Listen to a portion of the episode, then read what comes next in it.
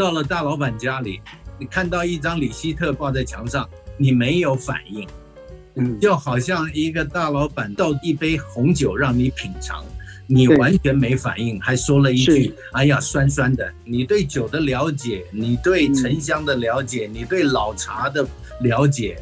你对 whisky 的了解，你对墙上画作的了解，你引发了反应，他会非常相信你介绍给他的这个东西。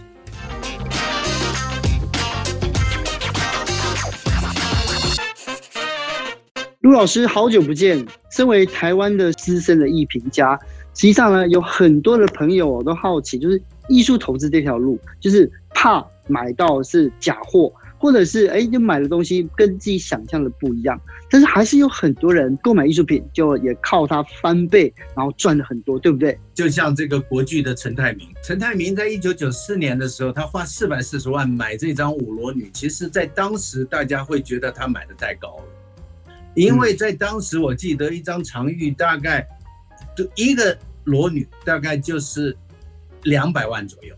一个裸女两百万，这样子他买五个算便宜啊。但是一个群画跟一张画，它的大小差不多的时候，呃，你你买下去四百四十万，大家会觉得贵了。那么贵了，但是没有多久，大家就很开始佩服他了，因为那个时候长玉就开始飙涨。对。那么飙涨到了大概十七年后，他这个在呃罗浮奥。啊，在香港就帮他把这一张拍掉了，一拍拍到四亿七千万，哇，大家都都非常佩服这个陈泰铭。那么在一二零一九年呢，他这个买去的这个人再拿出来拍，那那个时候当然经历了这个常玉的在历史博物馆的展览，所以这个一拍拍到十二亿更贵了，所以奠定了整个常玉在这个拍场的一个位置。那另外一个我非常好奇的是，法兰西斯培根这个英国伊丽莎白女王不喜欢的画家，可是呢，他靠这幅画他赚的非常多，是吗？没错，这个法兰西斯培根，他画的都是扭曲的脸孔，有没有？这表现人类的这个黑暗、矛盾、死亡、腐朽这种，呃，然后经常把他的这个朋友的脸扭曲的画在画面上，这他是因为画扭曲的这个呃肖像。而闻名的，所以他应该算是一个抽象肖像的始祖级的大师。在二零零三年，这个陈泰明先生就出手，花了大概三百八十万美金就买了这个三连座。哦，呃，这个让我们觉得，这个陈泰明先生买东西绝对不是他经常说的，就是说我不去管他的这个市场的感觉，我就是要去买我自己喜欢的。这一句话是虽然是是这个大藏家，呃，非常棒的一句话，就是买自己喜欢的，不要去管市场。但是回过头来看，他在二零零三年出手买三连座，但是在二零一四年呢，拍出了八千万美金的这个事情。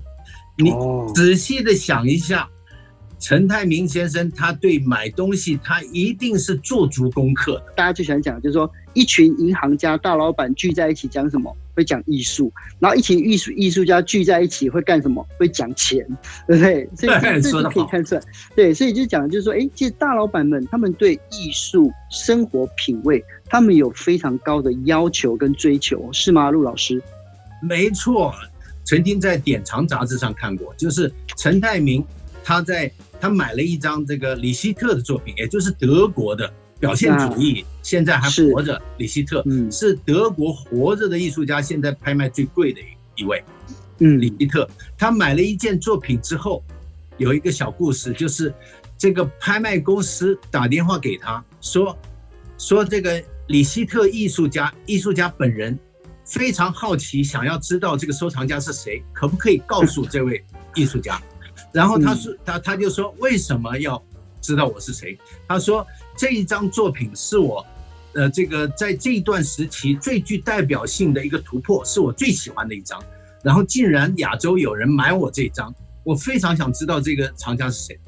结果这个他就说、嗯、OK，你告诉他吧。结果告诉他之后，李希特联络上以后，李希特向他借展这张画，在外面陪同李希特的个展，巡回世界展览，展了七年。哦，七年后。还给他，那个时候陈泰明的新房子已经装修好了，装修好了以后，陈泰明特别把一面墙留下来等这张画回来。那么回来刚好挂上去，在杂志上看到的就这张李希特。那么，嗯、那这个故事告诉我一件事情，就是说这张画在这个艺术家创作风格发展的每一个时期里面，具有哪一个重要的位置？是不是一个突破的一个里程碑？这个东西是很重要的。我有朋友啊，也去上过陆老师的课，因为他里面就有讲到，就是说在针对高端客户的时候。实际上，无论是业务员还是服务人员，他们要对艺术品味这件事情要非常的重要，然后就是很快的跟大老板的距离拉近嘛，对不对？没错，引发高级的社交话题，其实在这个呃人跟人连接上是很重要的。就像你说，到了大老板家里，你看到一张李希特挂在墙上，你没有反应，嗯，就好像一个大老板倒一杯红酒让你品尝。你完全没反应，还说了一句：“哎呀，酸酸的，呃，只能解渴，解渴。”对。那么，如果如果能够说出呃，就说酒庄新世界、旧世界，甚至于是年份的时候，实际上就让老板的印象会非常的深刻了。因为从你的反应上，你对酒的了解，你对沉香的了解，嗯、你对老茶的了解。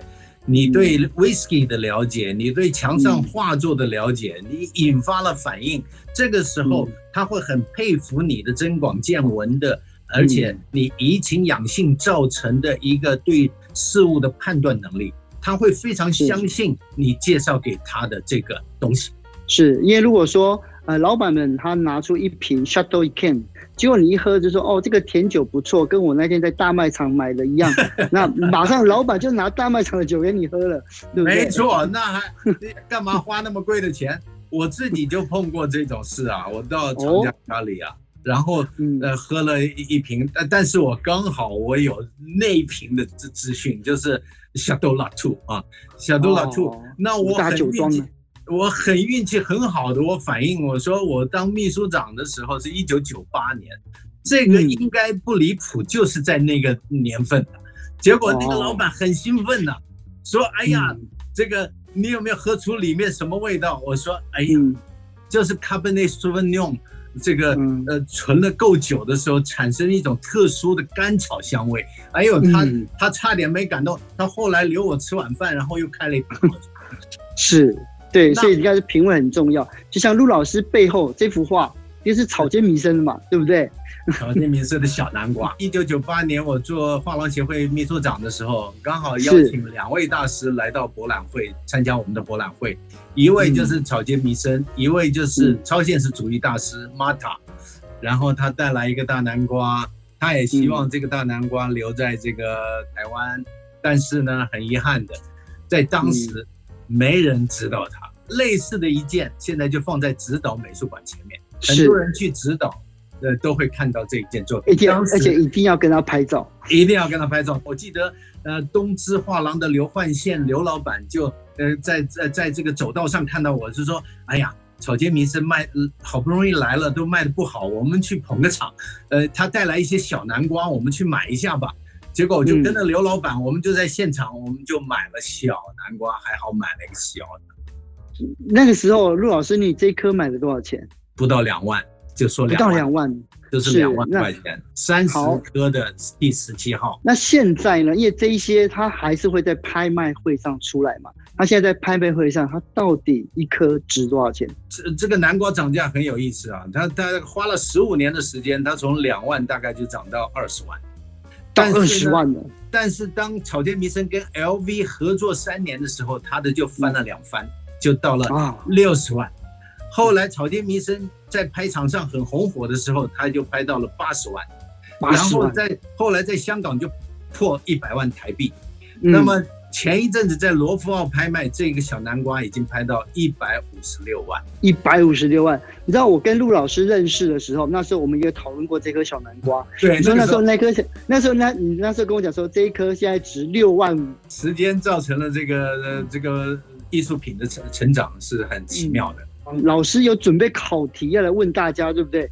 林风眠现在这个他的这种画作，要是六十公分乘六十公分啊，这种对开的画作，呃，应该也大概也要呃七八百万，所以有这个钱去选这两张，你会选哪一张呢？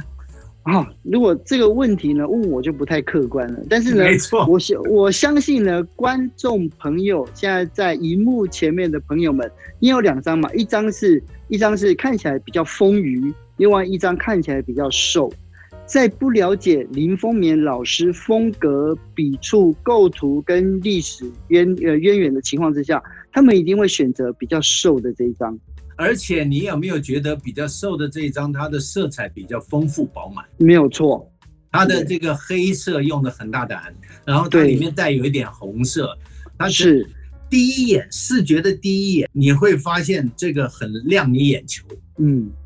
但是林风眠他是比较是一个文人派的画家，哦，他画的画应该是比较抒情的，对吧？哦，然后你看在在抒情的上面，他用线用墨就会比较谨慎小心了。其实这个比对啊，要提醒大家，就是说，当你去看到一张画的时候，经常会听到故事说谁又缺钱了，刚好朋友的朋友、同学的同学的爸爸缺钱了，工厂倒闭了，有一张画要脱手。在市场上九百万，他他他大概想要二十两百万就让给你啊，很多这种故事。当你看到那一张画的时候，你没有比对的时候，你很容易中招。那你看这一张的这个右边这一张，他的这个眼神就很专注，他的左边这一张眼神就涣散，是。然后他的他的五官比例左边有点怪怪。啊，然后他这个线条，就是中国文人画在线的上面很讲究，都会练线，所以侍女下巴到这个额头的这条线是最重要的。哦，叫做高古游丝描，也就是说那个线从这个腮帮子到下巴，到另外一个腮帮子，到眼角，到额头，这个整个勾上去，它是有这个人物造型的一种微妙表现。但是你看左边的这个这这个这根线就像铁丝一个钩子一样，然后扇子上面用快速的线条画了一些花，这个花就是林风眠一直一直喜欢的，就是宋代定窑上面的画花，他非常喜欢宋代定窑上面那些老师傅几代相传的职人老师傅快速的用竹签子在上面画的花的那种线条。林风眠特别研究过，所以在扇子上他照样的做出来了。那在左边的这个扇子上就基本放下来，连手都不露，想是怕破露出破绽的感觉。那这也是一般观众他最困惑的所在，就是说，如果他真的他呃除了除了自己的房地产，然后呢这些呃这些呃呃股票有价债券上的投资之外，他想要呃再增进一下他的艺术人文素养的话。陆老师，你有没有什么样子的方式可以来带我们去培养我们的审美观呢？其实我们经常带着家人、孩子一起去旅行，一起看博博物馆的时候，其实就可以玩一个游戏，嗯、就是说我们每一个人都去挑自己最喜欢的一张画。哦，所以陆老师，你在带你在带孩子们去美术馆的时候，你会一张一张跟他讲解吗？还是你有你自己的 SOP 呢？不会，我我我觉得不要干扰，让。这这，你最能够做的就是帮他租一个这个语语音导览，嗯，然后让他自己去看，看完了以后玩一个游戏，挑一张最喜欢的画，嗯，然后分享，大家分享，哎，妈妈挑哪一张最喜欢的，嗯，然后孩子挑哪一张最喜欢的，然后你爸爸自己要说出自己挑的最喜欢的，三个人都讨论自己最喜欢的那张，然后把那一张画记在视觉记忆库里带走，嗯。然后再去纪念品店挑，对，然后这个孩子小的话，就可以到纪念品的这个地方去挑一张孩子喜欢的那张画的这个，有要是有要是有这个明信片，要是有磁冰箱上的磁铁贴，都可以买一张带回家，因为这样子他会永远记得他最喜欢的那张。他在因为他在选择的过程，他已经在做一个判断。其实呢，我一直认为就是梵谷。是一个很好的例子，让一般的普罗大众他能够理解艺术家到底他的生命历程怎么样去影响他的创作。他跟高更在一起生活的时候，因为他期盼的高更是在一八八八年的十月二十三号到达雅尔，然后他们一起画画，嗯、一起看这个斗牛。然后一起去酒馆画这个呃酒馆的老板娘吉诺夫人。那么这张画是他们看完斗牛之后，然后反谷一定在现场做了一个速写的动作，然后回到家里把这张油画完成的。是。那么，呃，为什么拿出这一张呢？因为跟他割耳朵很有关系。泽奇，你知道这个高更是象征主义的先驱，是他在阿凡桥这个地方的绘画，然后包括了这个画半步道之后的幻象，还有在布列塔尼这边他所画的这些宗教意象。对，所以他是象征派，象征派都要、嗯、他，他不是现场表现派。那么梵谷是表现主义的先驱，反、嗯、谷是在大自然里面找到一个不平凡的一个一个一一种状态，他就把它画下来。嗯，但是高更是看完大自然以后要回家消化的，然后去想出里面暗藏玄机、有剧情的一些象征主义的这个做法。所以你可以知道，这两个人画画一定是有争执的。嗯，那那高更认为反骨说，你只会画你看到的东西，嗯，我是要经过想象把它编排出来的。嗯，所以所以高更就不屑他这个这个画画的方式。是。那么，但是到达他们相处到将近两个月的时候，他们的争吵越来越激烈，就在就在。圣诞夜的前一天，也就是在十二月二十三号的晚上，嗯，他们打起来了。那打起来里面有一个原因，就是反骨曾经想要帮高更画肖像，但是高更不看他，所以反骨画了一张呃高更侧脸的肖像。嗯，但是那个高更呢，一直想回他一张肖像，但是一直不想对着他画肖像，所以高更就在想，我哪一天离开的时候，我就把。我自己画一张肖像，然后我离开的时候给他一个 surprise 送给他。但是他们吵架的这个这个圣诞夜的前一天晚上，他们打起来的时候，这个反骨把酒杯甩过去，高更躲开。高更认为他不可理喻，然后疯了。因为反骨是有癫痫症的狂躁忧抑郁症。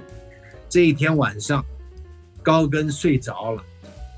梵谷拿着油灯进了高更的房间，在墙角发现了这张高更画的反骨在画向日葵的这一张，是。他看到以后躁郁症发作。嗯，电影他把他的画笔，对，他把他的画笔画的这么小，象征他的男性雄风，象征他的艺术成就，象征他对艺术掌控的能力其实是不如人的。是的，就是这个说法。他后来写信给他弟弟，他就说说了刚才哲青说的这一段，还有说你把我的手画的像不会画画的感觉。然后呃，他说这个高更根本没有看过他画向日葵，呃，这这是在他心里的印象。他把我的眼神画得像白痴一样。嗯，所以他他他说，假如这是我在他心中的印象，那是他是杀掉我对他信任的凶手。嗯。所以，所以呢，就出他们两个人在耶诞夜的前夜就产生了冲突。不过呢，我觉得在所有的事情尘埃落定之后，其实我一直认为，就是范谷在呃在圣雷米，包括了他在奥维的话，都有一种他呃经历了狂风暴雨之后，他有一种见心明性的的这种清明澄澈，因为他割掉耳朵被。被这个雅尔的居民抗议说他是一个疯子，所以当时大概居民有三十多人联名上诉市政府，说要把他驱赶走。那么，呃，当时那个有一个他的医生就呃一一个牧师了，就建议他去圣雷米的圣保罗精神病院，所以他就跟他的弟弟联络，然后就安排进了精神病院圣雷米。圣雷米的这个住进去的第一幅画就是这张鸢尾画。他写信给他弟弟，他说：“这个所有的蓝鸢尾都好像排斥我的、恨我的雅尔居民，而这朵白花就好像是我自己。所以你马上从这张画里就可以深度的看出一种象征的概念。嗯，然后这个最左边的白花很无辜的向后退，就好像是被这个居民驱赶。那这个，所以这张画有这张应景的这这封信。”让这张画在拍卖的时候就冲到了五千三百九十万美金，呃，成为他拍卖的第三高纪录。然后这张画现在还在盖提美术馆，成为盖提美术馆的这个镇馆之宝。今天非常开心能够跟陆老师在线上来分享艺术的鉴赏跟收藏，希望下次有更多的时间，我们再来来聊一聊更深入的话题，好不好？好的，希望这个疫情过后啊，我们可以到酒馆聊一聊。好，那我们就约下次再见喽，好不好？老师，谢谢，拜拜。好，拜拜。